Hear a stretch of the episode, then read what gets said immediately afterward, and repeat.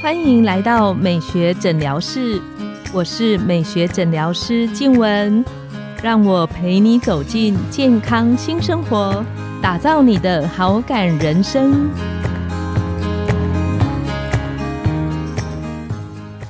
欢迎光临美学诊疗室，我是你的美学诊疗师静文，让我陪你练习好感人生，走进健康新生活。今天我们邀请到的来宾是绿兔子工作室的创办人敏慧，我们请敏慧跟线上的听众打个招呼。Hello，大家好。我们上一集有聊到啊，关于环保低塑的这个开始，嗯，只是一般我们在想到说我们要低塑胶，嗯就会觉得好像很麻烦。比方说，嗯我这样出去就可能要减少很多的东西的使用。嗯嗯，那身为绿兔子的开始的创办，明慧可不可以跟我们聊一下？就是你在嗯开始的这个过程中，你会觉得这个很麻烦吗？或者是其他的想法？对我应该这么说，因为我一开始就像上一集说的啊，我是因为孩子的关系，所以我努力去找比较没有塑胶的东西，所以我比较不是，因为我们做到大概第一年、还第二年，台湾就开始出现塑化剂的问题。对，哦然后刚好接上，对，刚好接上，然后那时候就开始大家对塑胶这件事情有起了很大的一个讨论，那也出开始出现说是不是要没有塑胶的一个生活这样，所以那时候我就也觉得说，对我应该也要不要有塑胶，我应该要这样子过生活。那的确，我也因为这个问题，有一次我先生我们两个出去，明明手上都没有带任何的容器，那我现在就会觉得生活要随性，所以他就说拿一个塑胶袋有什么关系？那我就会在旁边说，可是我们是推广这个的耶，你怎么可以拿一根塑胶袋呢？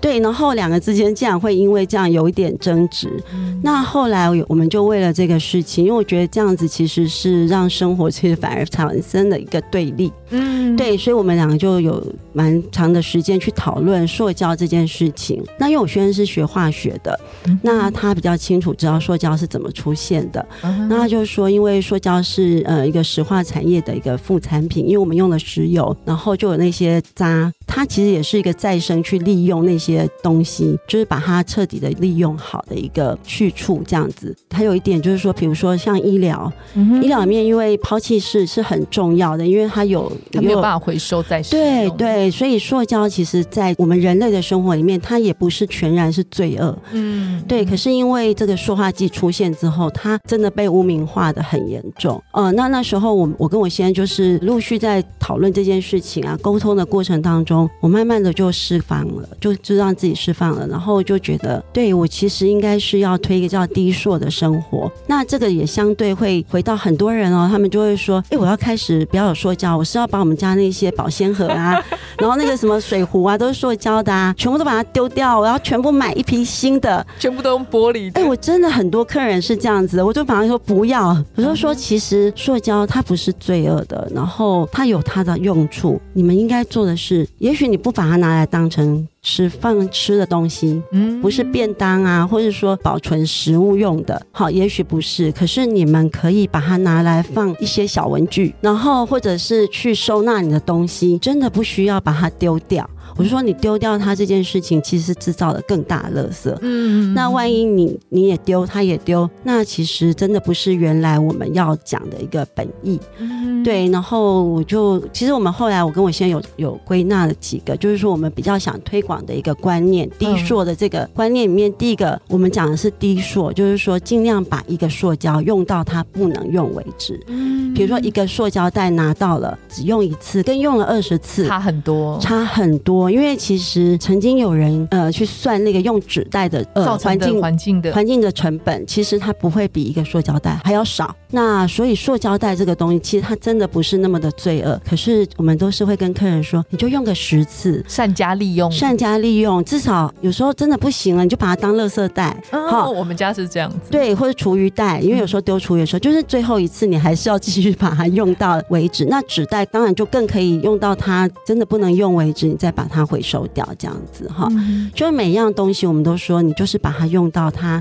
可以的。那这个相对就是会讲到我们第二个观念，就是习物。其实我觉得，呃，我们现在最大的问题哈、哦，其实不是说我们自己一直使用塑胶，其实是人类的使用用习惯，嗯它造成了这个环境的压力，就是呃，因为东西很容易买，然后又有一个，就是说大家都压低成本，所以基本上那个物价其实是没有反映出人力的那个付出的，很多波劳工是被剥削的嘛。嗯，可所以大家就看到哇，这个东西很便宜啊，我为什么还要再把它留着呢？我就再买一个就好啦。有点像前一阵子很流行的快时尚。没错，那所以我们就是一直跟客人提醒的都是说，其实你们就是嗯，如果慢慢有那个习物，然后改变自己的一个生活的呃用物的习惯。嗯，好，那其实就已经是最大的环保了。真的不是说你要去买很多什么环保袋啊，然后买什么呃那些环保杯啊，然后现在推出非常非常多那样子的一个东西。其实我就记得我妈妈那个时代，嗯，她的那个衣柜里面永远都有一个大布巾，可能有七八十公分的一个正方形的大布巾，它会叠一摞在那里。那那个就是她有时候要送礼，她就弄那个包一包那个，然后提着去人家家里，然后结束就把那个布又再带回来。对，然后我从那个时候我就开始推广，就是大家带布巾。不要过度包装。对，然后你带一个布巾，你可以包饮料。我还教大，因为日本他们在用那个布敷的一个包的方法，嗯然后很简便的，然后他们都会教大家怎么去提一个橘子回来，提一个米酒回来，就是不同的呃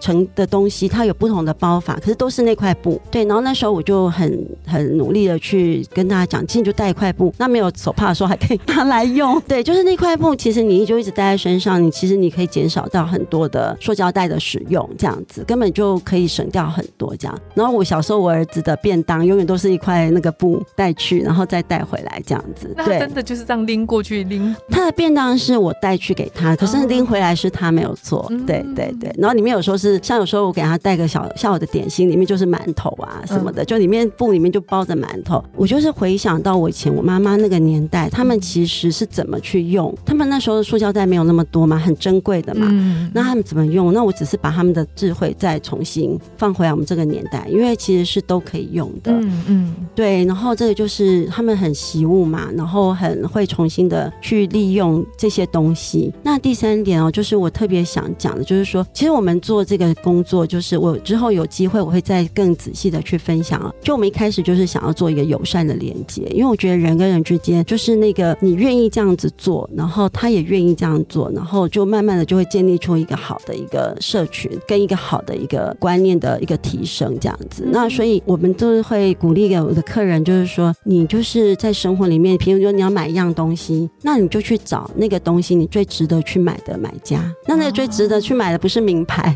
对我们现在可能都是找的是名牌。那因为我们的观念就是支持绿色嘛，嗯那我们就可能用购买去代表我们的选择，然后让我们在这个购买的行为里面，其实也相对就付出你的一个观念跟一个力量。那那个力量其实看起来很小哦，如果越来越多人，他就可以支持一个，比如说绿色生产的一个生产者。嗯对，那这样子的话，哈，你真的就可以慢慢的把这个网络建立的越来越好。这个我觉得也是在购买行为上面，其实是有力量可以去做改变的。嗯最后就是我讲说，也要分享一些小方法哈，就是说，比如说我们一直想说，哎，对啊，对啊，我们就是低硕，可是我就是我们现在就是工作很忙啊，我们就是没有办法煮饭啊，要在外面吃饭啊，或者是现在很多人都用外送，哦，对外送这件事情哈，对外送这件事情，其实就跟刚刚的购买行为是一样的，就是你如果你选择了。如果我选择稍微包装比较简单的店家，其实那也是方法的一种。没错，就是在这样的购买行为面，你就可以改变了。那像我们家的话，如果要外食，我们都尽量就是去餐厅里面吃饭，然后尽量选择愿意提供，比如它就是陶瓷的碗，嗯然后有真正的环保筷。好，那其实我我蛮感动的，就是我觉得嗯这些年来，其实看到那个店家的改变也很多。像有时候我们去，他明明就不是提供这个，可是我会跟他说：“哎，你有没有那个内用杯？”哎、我也是，对，然后他们就会很好的就说好，我帮你准备。那我觉得这个就是一个非常友善的一个互动，然后是会互相加成的，就是我也获利，然后店家也在这个过程当中，其实他们也慢慢知道哦，原来我们的客人是越来越喜欢用这样子的东西。那我觉得这个就是我们一直觉得说，其实低硕这件事情说起来听起来好像有点麻烦、呃麻烦哈。可是其实它真的就是一点一滴，然后你在你的生活里面，你会发现说，哎，其实到后来是一个很开心的，因为哎你找到你同伴，然后你也觉得啊，原来这个也很认同我这个观念，可是不是用一种很对立的，对，比如说你为什么不给我提供这个呢？那你为什么怎么样呢？你为什么这个样子？你为什么那样？其实我们比较不站在这个角度，我们就是站在说愿意提供的，我们就多支持他。那也许呃原本不提供的，他慢慢慢慢的也会感受到说，哦，原来现在的客人已经有这样子的需求跟想望了，嗯，那他们就会也慢慢的愿意朝这样的方向去改变。嗯，对，这是我们希望的。嗯，像我自己以前喝咖啡啊，嗯，就是外带杯就带走。对，后来我想说，我其实只喝一下，那个杯子也是上面的塑胶盖，然后还有外面套的的那个纸纸，那个纸其实也是真的很多累积起来，其实对环保也是会有影响。是，所以我后来除非非常非常赶，不然我一定尽量就是坐在店里，然后稍微放慢一下脚步，然后喝个咖啡五分钟，然后用内用的杯子。对呀，我觉得这样子其实真的是让我们的生活变得好像我们常常讲我们要过慢生活嘛，现在的人很喜欢这么说。其实你就是在这样的过程当中，你就享受到一次嗯慢的生活。那敏慧将来会有想说，你会逐渐走向无塑的这个方向吗？不会，我我不会去，因为我自己曾经被这样子的压力压过，对，觉得那个真的是一个很不舒服的感觉，就完全无所。对我来讲，其实是一个对，就像你刚刚讲一个框框，嗯，对。那我我其实喜欢自在一点生活，然后也希望自己做的事情让人家觉得是自在舒服的，所以我不会用这样子的标杆给我自己去，就做不到，然后又嗯跑得很辛苦的标杆，我大概不会往那边跑过去。不过我觉得就是我会一直去分享说，呃，你用一些天然的材料。嗯，对，因为不要把塑胶这个东西一直放在前面，而是你愿意去用天然的材料，然后愿意习物，嗯，然后愿意重复的、不断的让那个物尽其用这件事情，在我们的生活当中一直一直增加它的次数，我觉得这一定就是会改变我们生活的。嗯，其实低塑不是像我们想象的只是麻烦而已，它也有它很棒的地方。嗯嗯，真的真的，因为就像你刚刚分享的，啊你因为没有去用了那个很快速可以拿走的杯。杯子，结果你就有机会坐在那里享受一次慢慢喝咖啡的，就算五分钟，我觉得都蛮好的。对，五分钟对很多人就已经是很珍贵的了。那我想请问敏慧，可不可以给我们线上的听众，今天如果我想开始跨出第一个小步，有那个练习低塑生活，敏慧的那个小建议？